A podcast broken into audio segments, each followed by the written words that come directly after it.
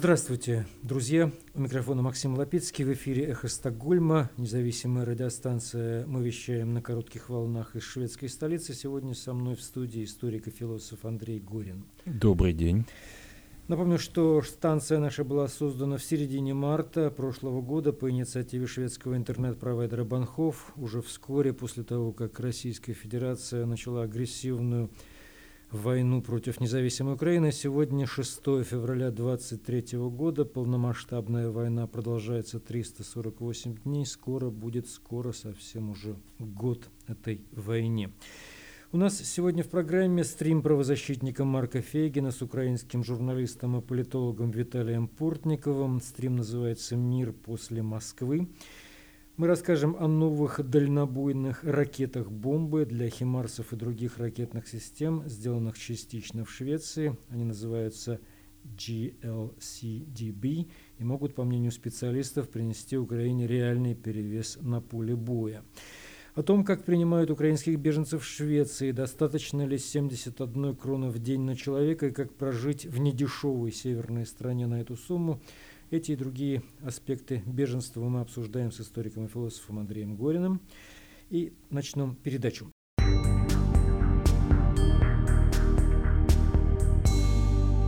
Итак, бомба малого диаметра наземного базирования поехала в Украину из Соединенных Штатов. Однако этот снаряд разработан шведским военно-авиационным концерном СААП совместно с американским Боингом. Если изначально эти снаряды предназначались для оснащения именно боевых самолетов, то с 2019 года была разработана версия для запуска и земных носителей, то есть ракетных систем «Хаймерс», М-26, М-20, М-270 и системы «Чанму».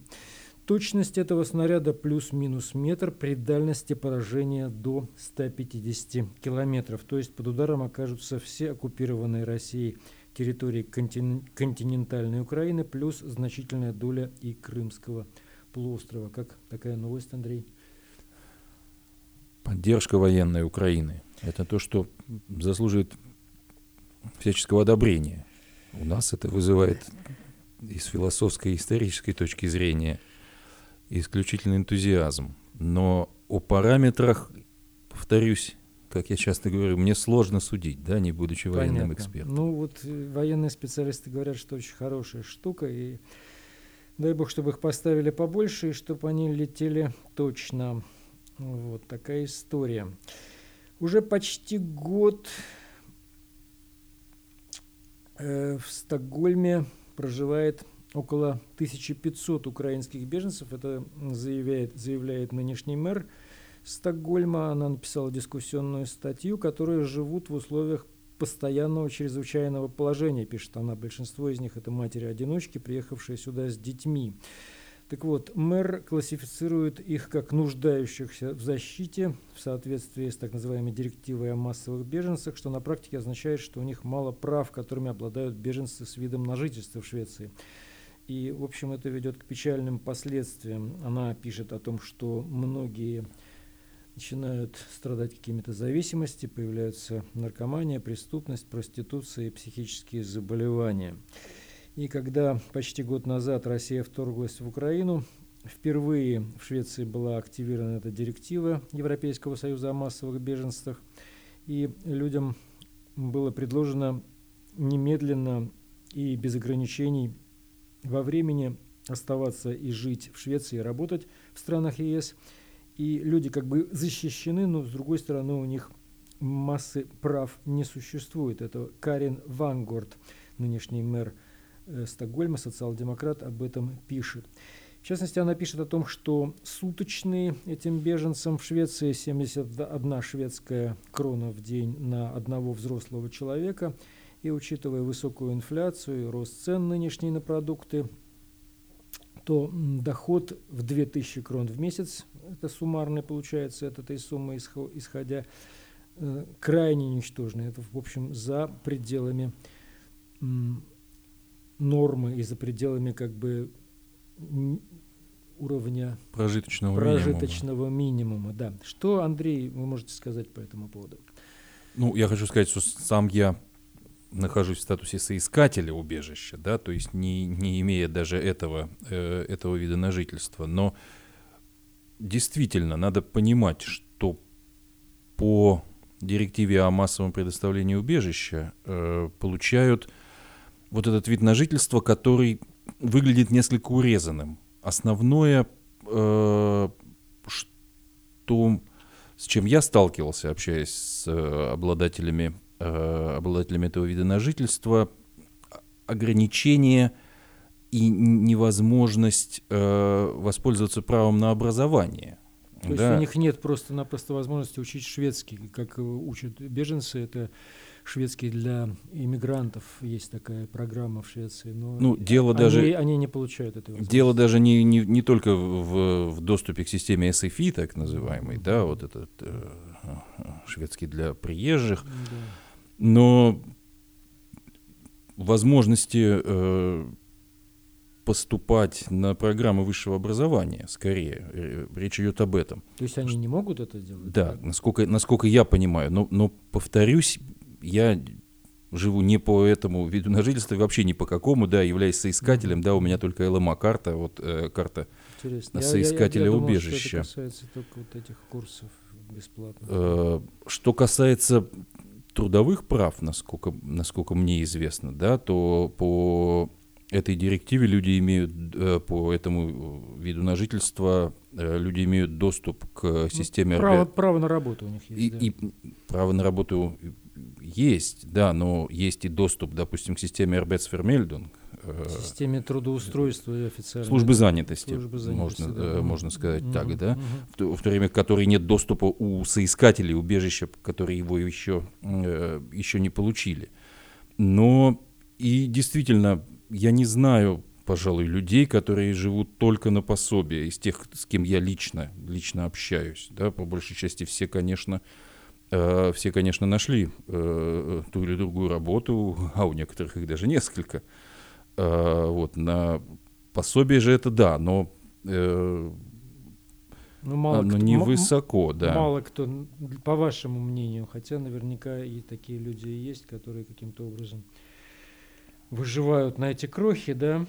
Наверняка. Э, наверное, это, скорее всего, пожилые люди. Э, пожилые люди, и если есть такие, ну и такие тоже есть, да, э, это, это одинокие, приехавшие сюда и оказавшиеся здесь одни без, без семьи и без, и без знакомых.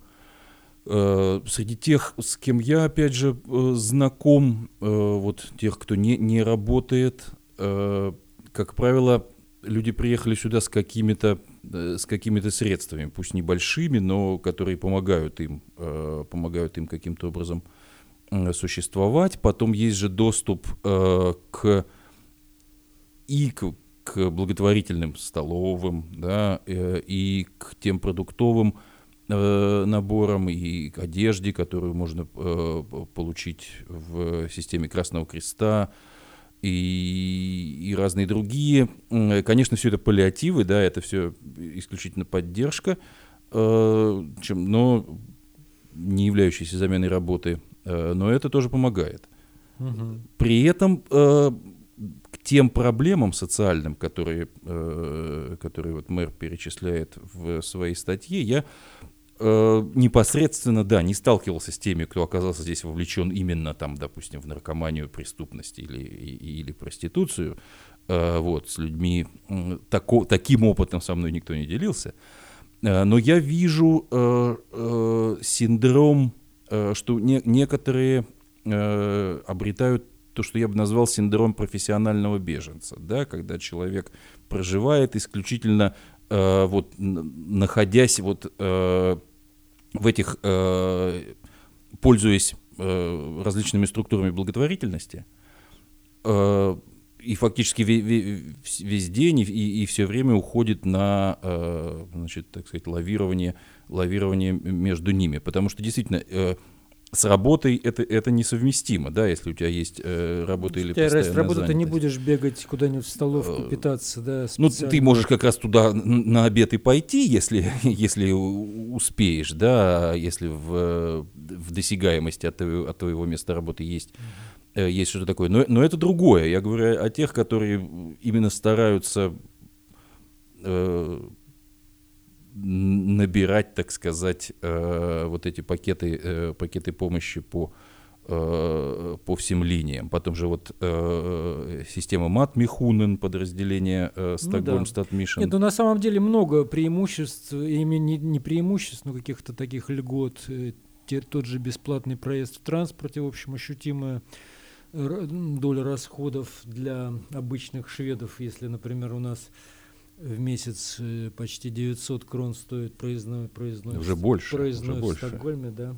Уже больше, да, 960, да, или что-то. Наверное, 970, да. Да, 970 крон в месяц стоит проездной для обычного гражданина, здесь живущего, то украинские беженцы ездят по своим паспортам по-прежнему бесплатно. Да. Ну, и для меня он стоит тоже, да, соответственно. Да. Вот. Да, хорошо, эту тему мы обсудили. Я нашел еще любопытную заметку по поводу одного шведского художника. Его зовут Людвиг Одман, которого прямо в Украине считают героем. Он продает свои рисунки и картины, и деньги идут, собирает деньги на помощь Украине. В частности, он э, на знаете, деньги купил скорую помощь и отправил в Украину и собирает автомобили, которые использует украинская армия. Он входит в группу, которая называется «Кузнецы без границ». И они тоже там занимаются вот как раз перегоном техники в Украину. Это «Кузнецы без границ». Они даже отковали некоторое количество таких крюков плотницких для того, чтобы э, было легче обращаться с бревнами при строительстве блиндажей в Украине, в, в военном. То есть такую, такую помощь конкретную кузнецы. Вот, это тоже еще одна приятная новость, что шведы очень активно многие занимаются такой помощью. Вы видите это со шведской стороны? Я со своей стороны этого, конечно, нигде не вижу, потому что это то, что проходит непосредственно для, э, для помощи Украины, но я встречался с человеком, который переправлял пожарную машину, допустим, в Украину, и как-то вроде бы они раздобыли ее вместе с, так сказать, в, круге, в кругу друзей, что-то в этом роде. Ну, понятно, да. Вот. Нашли, отреставрировали и отправили. Да или, может быть, даже купили, нет, скорее, это было что-то новое, да, это было что-то такое нормальное совершенно. Понятно. Вы слушаете «Эхо Стокгольма». Напомню, что мы в эфире по вторникам и субботам на коротких волнах, диапазон 31 метра, частота 9670 килогерц в 10 вечера по Киеву, в 11 часов по Москве. Мы вещаем, выкладываем программы на платформе Telegram, SoundCloud и Apple Podcast. И сейчас мы подходим к стриму, очередному стриму правозащитника и публициста Марка Фейгина. На этот раз он беседует с украинским журналистом и политологом Виталием Портниковым.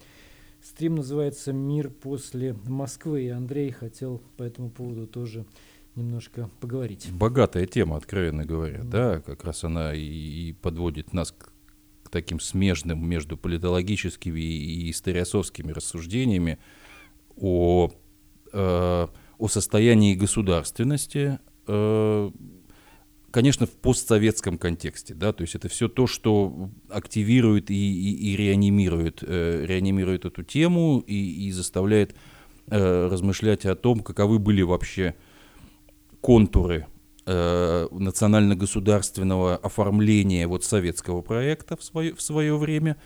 И масштабы, масштабы преемственности. Масштабы преемственности, потому что действительно тот э, война, которая разразилась, э, тот конфликт, э, имеет, конечно, постсоветское измерение. Да? Это, э, это последствия непроведенной десоветизации, то, о чем я готов говорить э, каждый день. И это то, чему нельзя... Или, или фиктивной десоветизации какой-то. Какая-то все-таки, какое-то разоблачение э, происходило, но оно происходило, может быть, на каком-то таком поверхностном уровне. Да? Но то, что происходило, то, что происходило, не, не являлось э, не являлось десоветизацией в смысле э, э, в смысле структур э, структур государственных структур. Э, и, если можно так сказать, э, ментальности, э, ментальности вот национально-государственного механизма. Прежде всего, прежде всего, разумеется, в постсоветской России, но понятно также, что, что, что рецидивы и продолжение этого типа сознания существовали и, и, и существуют в разной степени на, все, на всем постсоветском пространстве, на всем, да, и вопрос в, в обращении вот с этим, с этим наследством, насколько, э, насколько он был, во-первых, осознан, э, э, отрефлексирован, э, и, и насколько были предложены э, культурные, юридические э, и, и, и межгосударственные да, в области э, международной э, безопасности механизмы э, механизмы по, по преодолению, по преодолению вот этого, так сказать, типа, э, типа политического сознания, э, многое, э, многое зависит. Вот, вот это вот важная а есть тема. сейчас силы, которые способны провести эти процессы, провести эту сейчас уже не десоветизацию, депутинизацию, или как это можно назвать, э, действительно, каков этот мир будет после, например, поражение России, которое мы, в общем, на которое мы надеемся в этой войне, и поражение этого путинского режима, кто эти силы? Это все-таки в большей степени стоит надеяться на международные структуры или все-таки в России есть остатки какого-то общества, которое способно провести подобный переход? Разумеется, строить государственность э, может только нация, да, то есть те люди, которые живут, живут на этой земле, но они именно не просто живущие, так сказать, а тогда, когда они образуют, образуют вот это вот качество политической нации. Вопрос о возможности и способности сейчас э, политическая нация, э, политическая, э, политическая нация путинского режима э, является людоедской. Да? Вот. Э, существуют, существуют, существуют круги, существуют люди, живу, живые люди, которые не приемлят, не приемлят этого людоеда, да, но, но людоед в полной силе. Да? Правда, прошедший год прошедший год обозначил некоторый, некоторый новый тренд, да, потому что дойдя вот до этого качества э, до этого качества э, эскалации и противостояния, да, э, режим, режим сам собой, э, на мой взгляд, э, может быть, перевалил точку своего наивысшего могущества. Да? Э, ну вот э, о, о точках Э, точка бифуркации, во всяком случае, пройдена. Но она, на самом деле, была пройдена уже, уже очень и очень давно. Да? Но это, Но, тем не менее, продолжает, продолжает вонять и гнить. И, и, в общем, сколько, само собой, сколько само собой. Будет, это, ну... это, это, это, это реальность, с которой, э, с которой нужно иметь дело. Одна, если угодно, задача осенизации цивилизационной, да, она тоже требует огромных усилий. И, и непонятно, будет ли, э, будет, ну, э, и они, точнее, они должны будут э, должны будут найтись э, для э, потому что жить, э, жить в одних только разлагающихся останках да, невозможно. Поэтому это, это, это комплексная задача. Э, но это задача всего свободного мира, о чем я говорю. Естественно, далеко только не я один. И, собственно, Портников в стриме, в стриме Фейгина разбирает и касается этих вопросов, того, что существуют, существуют различные э, угрозы ползучей, э, ползучей десоветизации даже, даже, в случае военного, э, даже в случае военного поражения э, Путина в, в, в короткой исторической перспективе. Это огромная задача, и без осознания э, ее необходимости свободными странами и с э, консолидации и огромных усилий, направленных на консолидацию э, вот свобод, свободных людей э, в, и, и, и в нынешней России, по, по, всему, э, по всему постсоветскому пространству, на мой взгляд, без сепаратизации нынешней российской территории тоже это не, может произ, не может произойти, но это большая цена, которую предстоит свободному миру заплатить за решение, э, решение советского вопроса, и чем яснее и понятнее э, и раньше это будет осознанно, тем меньше будет эта цена. Отчасти об этом э, и тот стрим. Э... Который мы сейчас послушаем. Давайте включаем стрим. Марк Фейген, публицист и правозащитник, беседует с украинским журналистом Виталием Портниковым. Стрим называется «Мир после Москвы». Миллион вопросов возникает, которые во время войны не можно не задавать, но вы же, мы же говорим с вами о послевоенном времени. Да, мы говорим о и, и, и еще есть очень серьезный вопрос, что, как, что значит без России? Опять-таки, а если Россия будет страной жертв? Такое может быть вполне. Германия послевоенная была страной жертв. Все немцы считали, что они жертвы нацизма, если вы помните. Лет 20 это. Ну, там важные условия. Все-таки нужно, чтобы страна не просто проиграла, а была оккупирована, как это было с Германией. Ну, вы же, мы же с вами говорим о реальности. Кто ее оккупирует? Ну, никто. Вот в этом-то она, есть. Она не будет оккупирована. Самое лучшее, что с ней произойдет, самое лучшее, это она от, э, сможет отказаться от Путина и вообще от чекистского режима и создаст режим жертв. Я даже не буду говорить, кто во главе этого режима станет, чтобы никого не обижать. Ну да. вообще может совершенно... Но это может сопровождаться полураспадом таким даже. Не, ну, может полураспадом сопровождаться, может не сопровождаться. Самое главное нет. Самое главное, что это демократическая страна жертв, обязательно поинтересуется, что же там с русским населением в Крыму. Нет, она не будет претендовать на Крым. Она просто будет хотеть, чтобы соотечественникам были предоставлены равные права. Она просто будет давать деньги на русские общества. Она просто будет обращаться в международные организации. Она просто будет требовать э, предоставления неких э, автономных прав. Запад не, будет не на стороне Украины, дорогой Марк, а на стороне этой России. Потому что если сейчас Запад требует от Косово создания ассоциации сербских метроп... муниципалитетов в составе Косово, какого-то рожна. Да, в Косовской Митровице, да.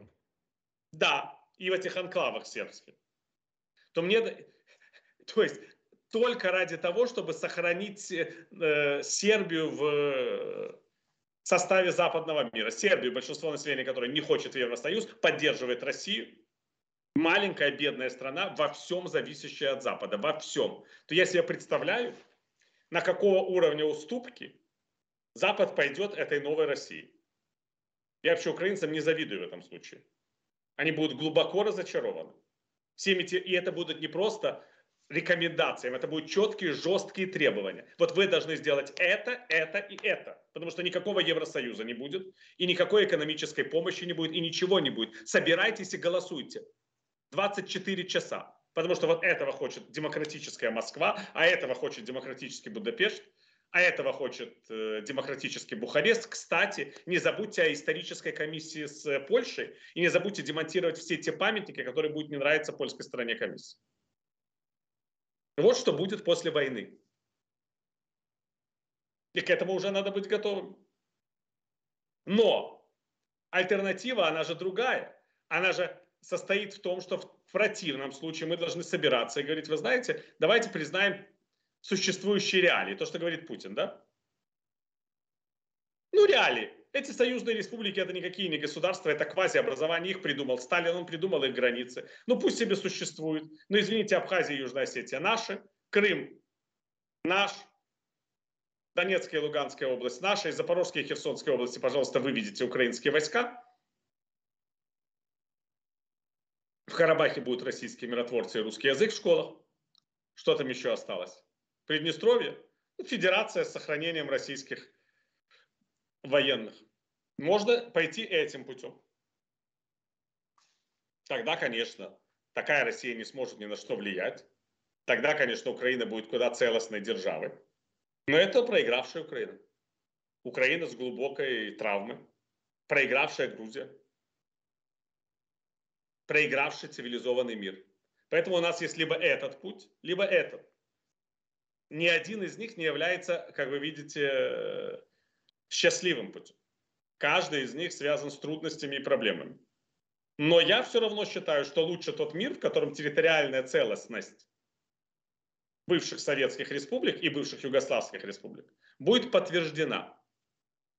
А потом уже мы будем решать все те проблемы, которые неизбежно возникнут в результате подтверждения этой территориальной целостности. Мы должны понимать, что после подтверждения этой территориальной целостности, после восстановления э, своей территории в международно признанных границах, и Украина, и Молдова, и Грузия будут сложными проблемными государствами. Мы должны понимать, что в случае их принятия в Европейский Союз все эти сложности и проблемы станут сложностями и проблемами Европейского Союза. Мы должны понимать, что эти сложности и проблемы преодолимы, но в протяжении многих, я бы сказал, десятилетий серьезной работы. Мы должны понимать, что альтернативы нет этому принятию с этими проблемами, потому что альтернатива это, к сожалению, война. Вот Украина такая, какая она есть, со всеми проблемами должна быть в НАТО. Молдова, какая она есть, со всеми проблемами должна быть, по крайней мере, в Евросоюзе. И НАТО, если она захочет изменить свой нейтралитет. То же самое касается Грузии. Но, но это будут проблемы. Это будут проблемные государства. Это не будут счастливые члены Евросоюза.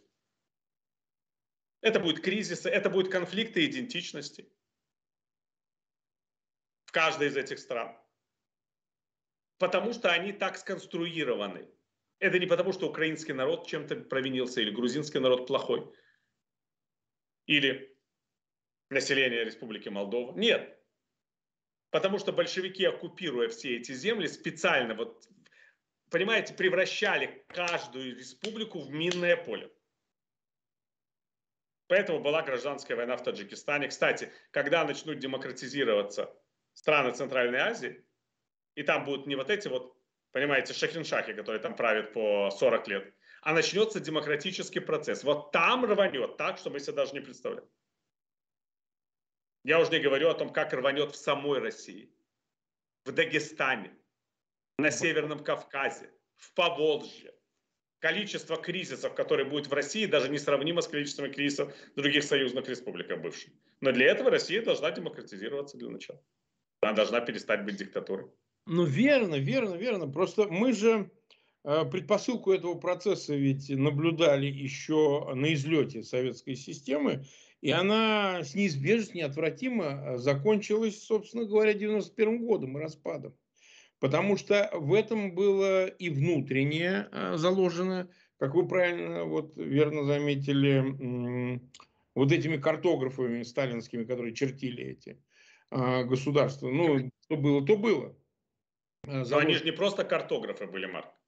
Например, был голодомор в Украине. Это уже же не картография. Нет, разумеется. Но это же, тоже... это, же, это целое исчезновение целого пласта населения. Ну, голодомор в Казахстане – это не картография. Они еще в пределах этих границ да. занимались, если хотите, этнической, это можно назвать, конечно, этнической инженерией, чтобы им понравилось, но на самом деле да. они занимались геноцидом, геноцидом нелояльных наций. Абсолютно точно. Их надо было изводить. Надо было изводить для того, чтобы унавозить э, по-новому эти территории и как бы эту географию двигать в собственных интересах. А ну, собственно, то что, что, что мы видим, кстати, сейчас.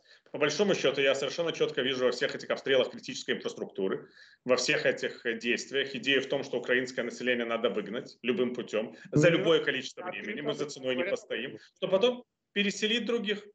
Да, абсолютно точно.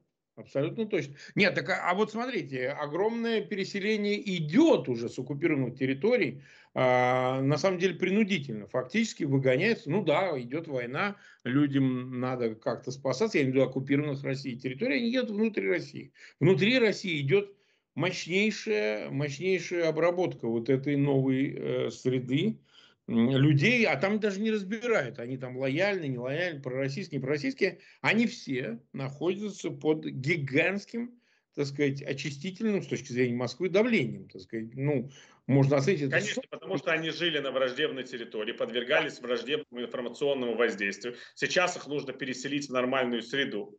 Абсолютно. Стилизовать. Сибирь, как говорится. Да, и они в этой среде просто растворятся, и... а те, кто останутся нелояльными, просто их будет легче выявить спецслужбам. Ну, конечно. В Томске это проще, чем в э, Мариуполе. Абсолютно. Абсолютно. Не, ну, э, это процесс идущий, да. Но вот возвращаясь все-таки к э, Зарубишвили. Это все прозвучало вот как, почему вот неудачно? Может быть, у этого и есть какой-то смысл э, говорить о будущем поствоенном устройстве с, с уровня, о котором мы обсудили, но это все-таки большой геополитический, геоисторический масштаб.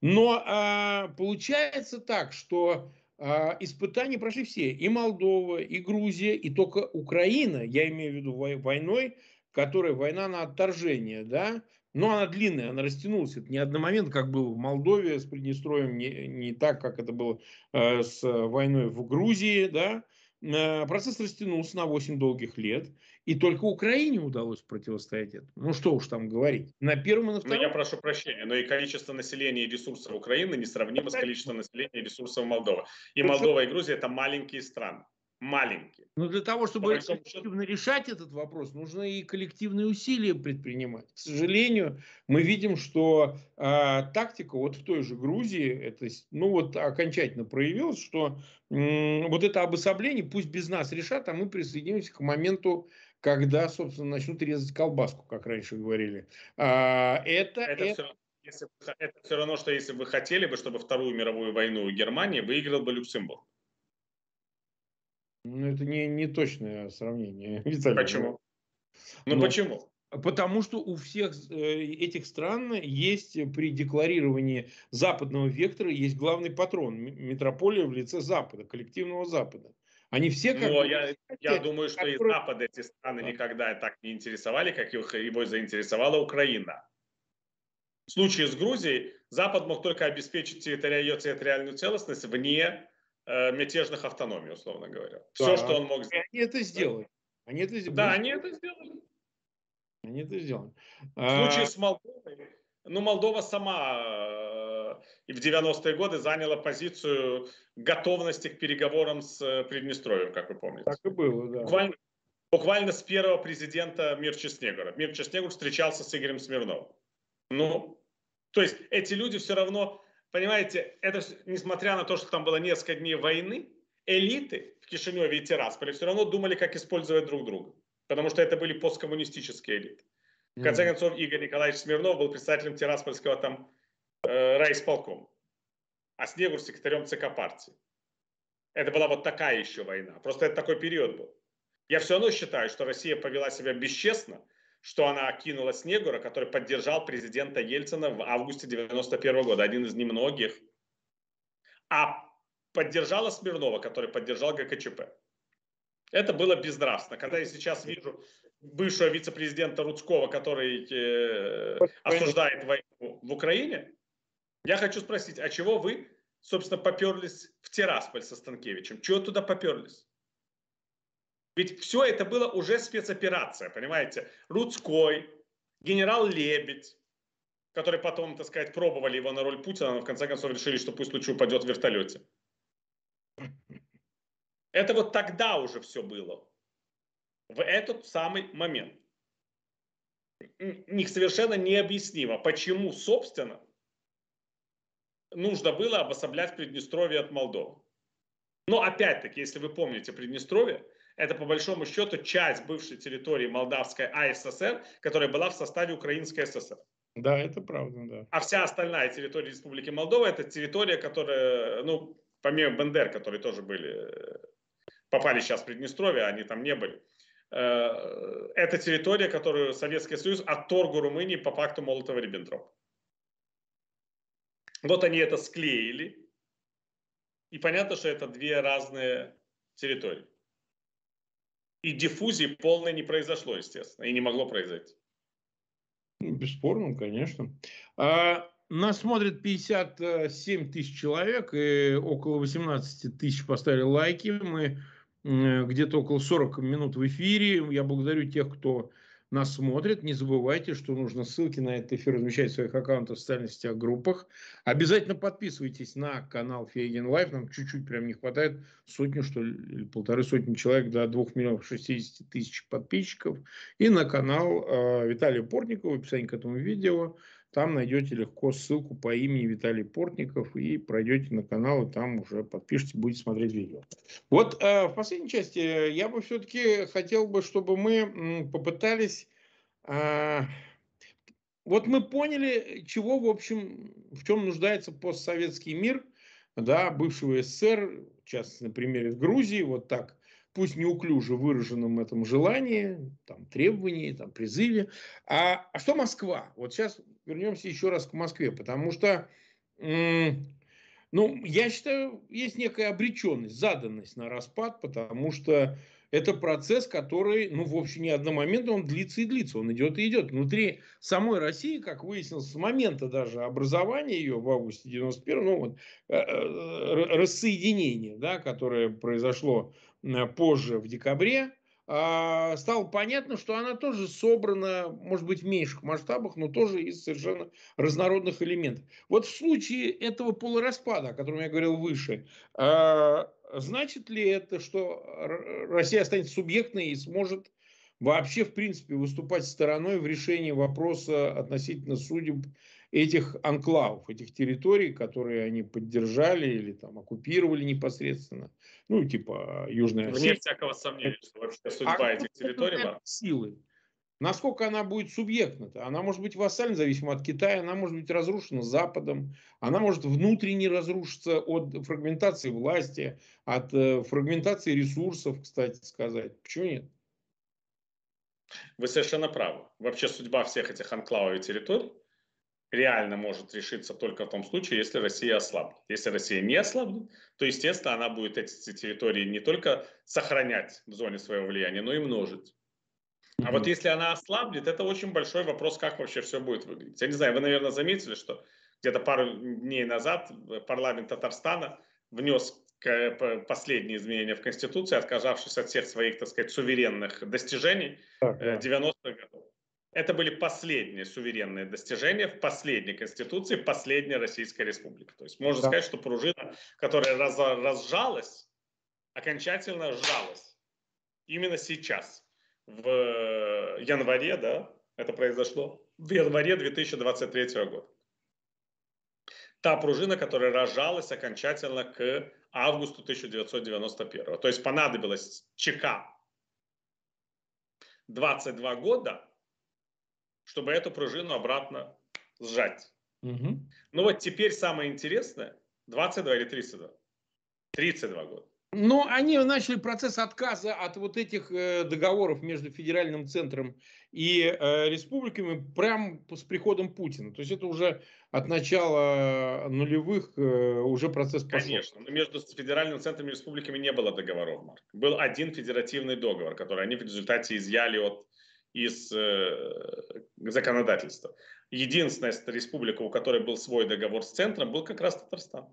Это ну, единственный договор. Об этом да? мы говорим. Кстати, вот, это была инициатива вот сейчас он не... в системе договоров именно да. за Татарстана. Вот сейчас он нивелирован. И теперь пружина, по моему мнению, должна начать разжиматься. Ведь мы же прекрасно понимаем, что на самом деле вот этим обществом, не всем, но там ряду обществ, абсолютно отвратительно наблюдать, что происходит, что с ними творят русские шовинисты. Совершенно непонятно зачем. По большому счету, они ничем, как говорится, не заслужили. Ну, Даже татарстанские... Понимались, если вы видели и отказ от президента статуса, там много чего. Давайте да, да, очень. Отказ Конституционного суда, от своего гражданства. Ну, да, да, да. И там, там все. Но, опять-таки, зачем? Тот же Миниханов, как понимаете, это э, мафия, абсолютно лояльный Путину. Абсолютно. Но очень хочется понимаете, унизить, унизить этого несчастного Миниханова только потому, что он татарин. Угу. Это и есть логика шовинизма. Свой человек делится с тобой, все там как тебе надо, но не русский. Поэтому, не русский. поэтому должен плясать по твою дудочку просто потому, что тебе хочется. И плясать, разумеется, Камаринского, потому что какой же еще может танец плясать хороший человек. Вот это их логика. Эта логика их погубит. Потому что, по большому счету, логика большевиков была другой. Они создавали некую иллюзию равноправия. Угу. Ну и в этой иллюзии смогли просуществовать там долгие, долгие годы. А тут же создается именно четкое понимание того, что если ты не хочешь быть русским, ты враг.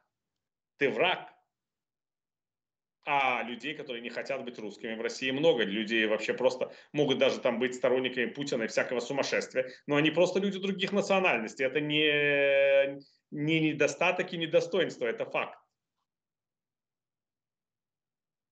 И вот это как раз, я считаю, и может быть важной частью дальнейших политических процессов. А все остальное, это решается военным путем. Как ослабнет Россия? И, естественно, и ослабление ее влияния, которое мы уже наблюдаем на наших глазах, оно уже приводит к тому, что союзные республики бывшие ищут других партнеров, да, как Азербайджан и Армения, пытаются с кем-то другим разговаривать для урегулирования своего конфликта.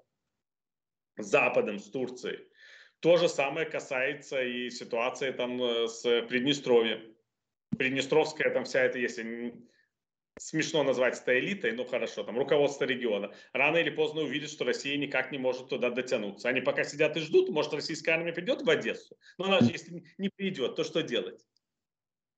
Уже же понятно, что не будет никакой ротации, что не будет ничего. То есть этот процесс решится сам собой.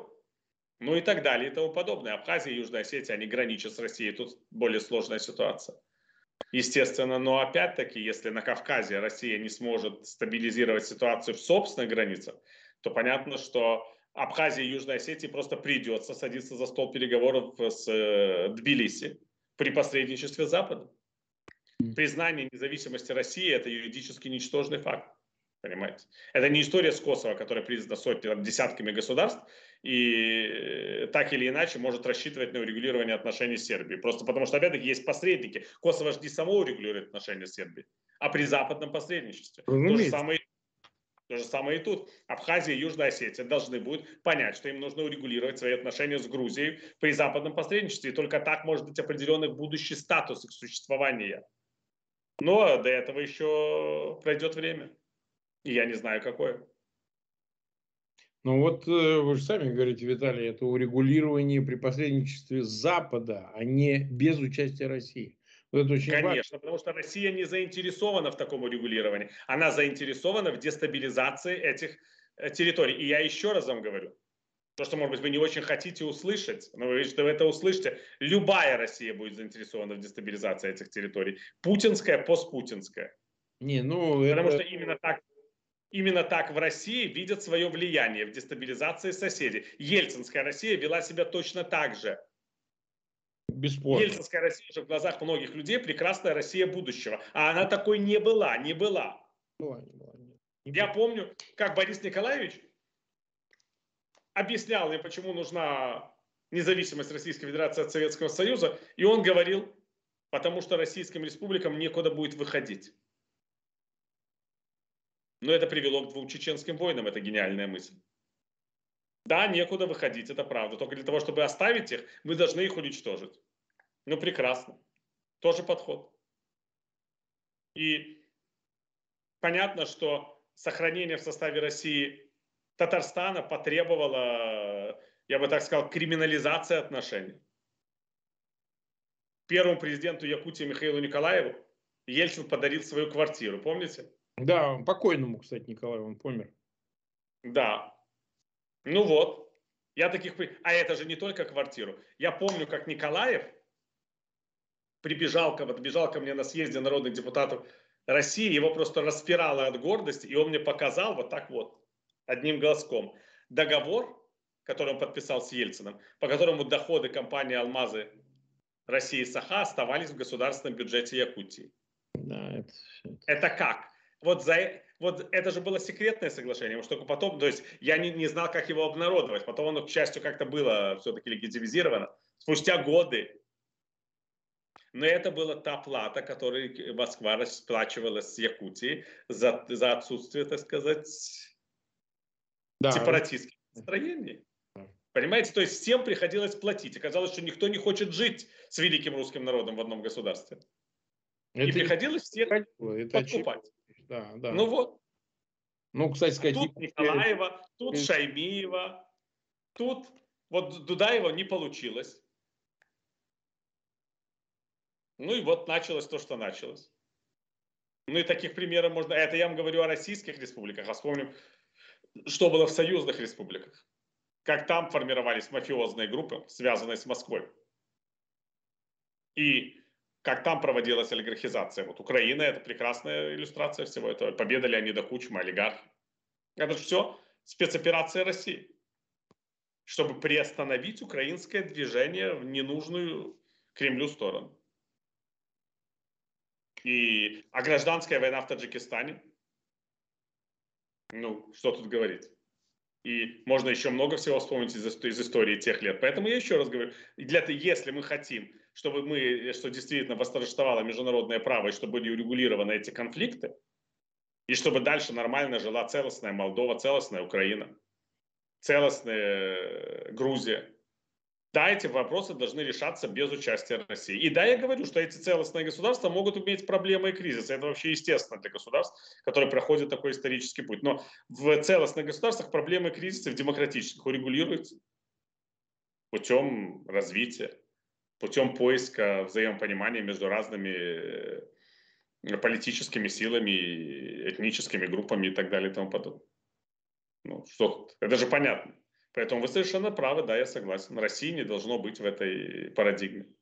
Но ну, она будет хотеть в ней оставаться.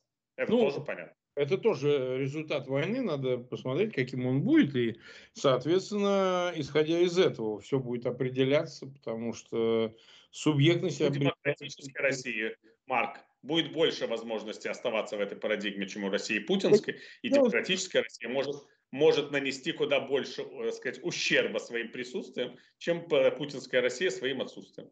Я согласен совершенно, но пока не просматривается такой перспективы, что он там не вообще... Просто.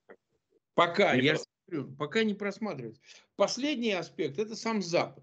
Нас тоже интересует, как, потому что в этом треугольнике коллективный Запад, как э, все-таки главный игрок, главный бенефициар ситуации, потому что, ну, прямо скажем, Запад, в конце концов, мы сейчас это поняли, спустя там 11 с лишним месяцев войны, там, условно говоря, чисто количественные параметры, конечно, есть и другие, но он увеличивает поставки вооружений, ну и диверсифицирует, все, война двигается к своему концу. Он притормаживает, война продолжается. Но это не потому, что он этого хочет, потому что есть масса разных условий, проблем, вопросов, которые надо по ходу решать, там, начиная от того, чтобы не спровоцировать Москву на какие-то непредсказуемые действия э, с ядерным оружием и заканчивая все той же историей, а кто придет на смену этим. Да, эти ублюдки, но эти ублюдки, которых мы уже как бы как эндемиков, приподнимая крылья пинцетом, мы их изучили. А что будет, если появятся Пригожины и Гиркины и Кадыровы? То есть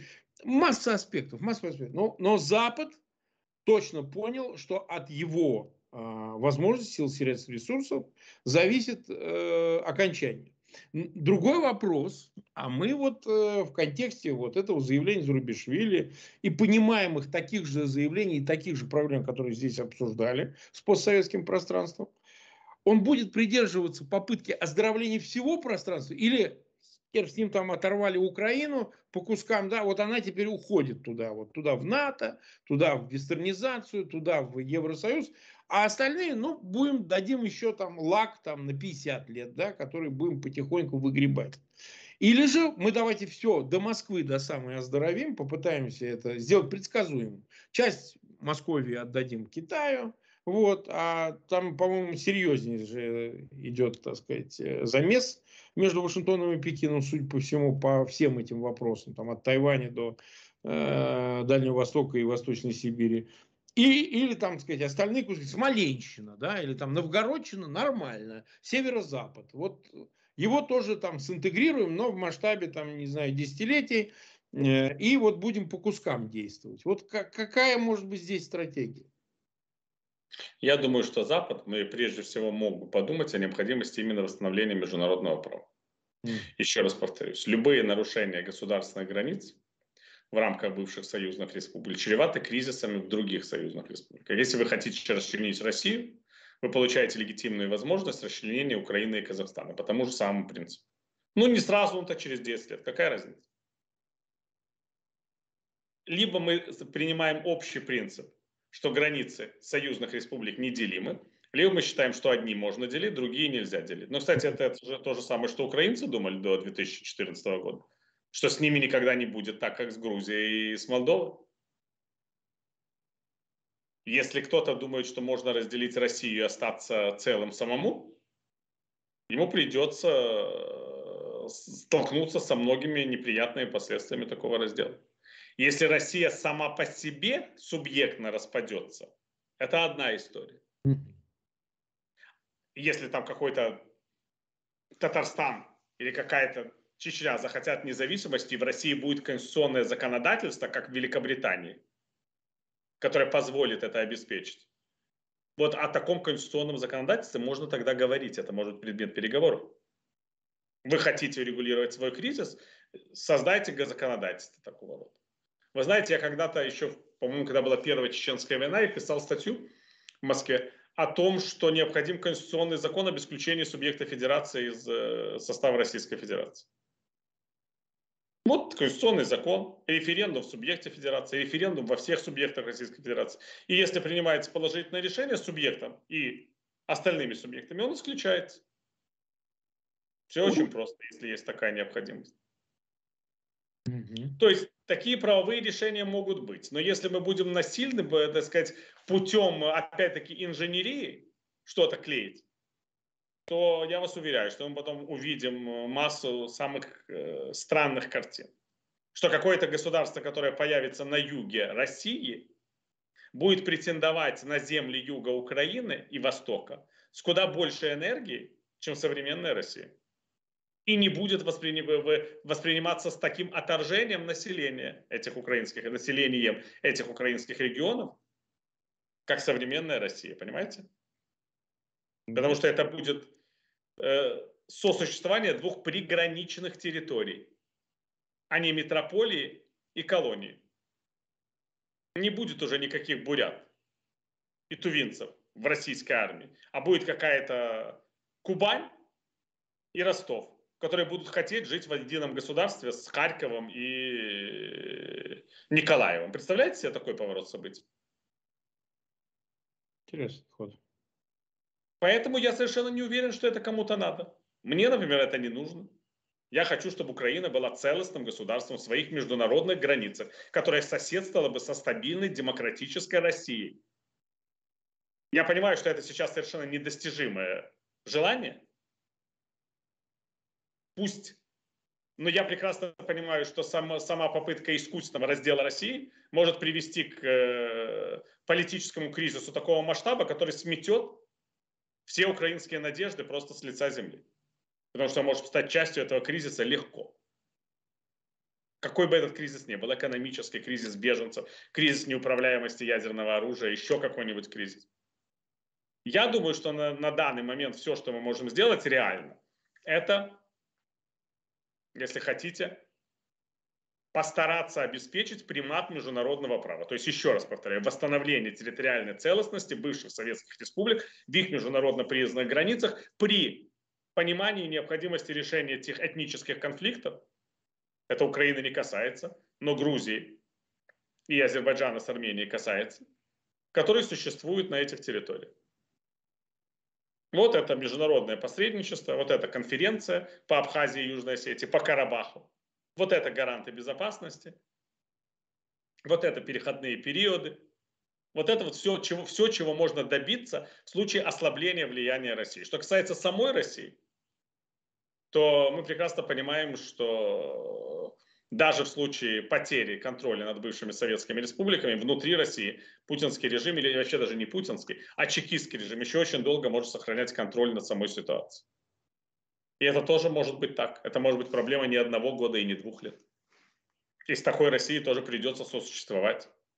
Но еще раз говорю, с такой Россией понятно, как существовать.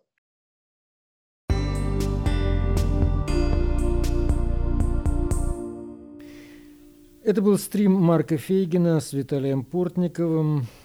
Передача «Эхо Стокгольма» подходит к концу, но сначала Андрей Горин несколько слов о том, что будет происходить в Швеции в ближайшее время.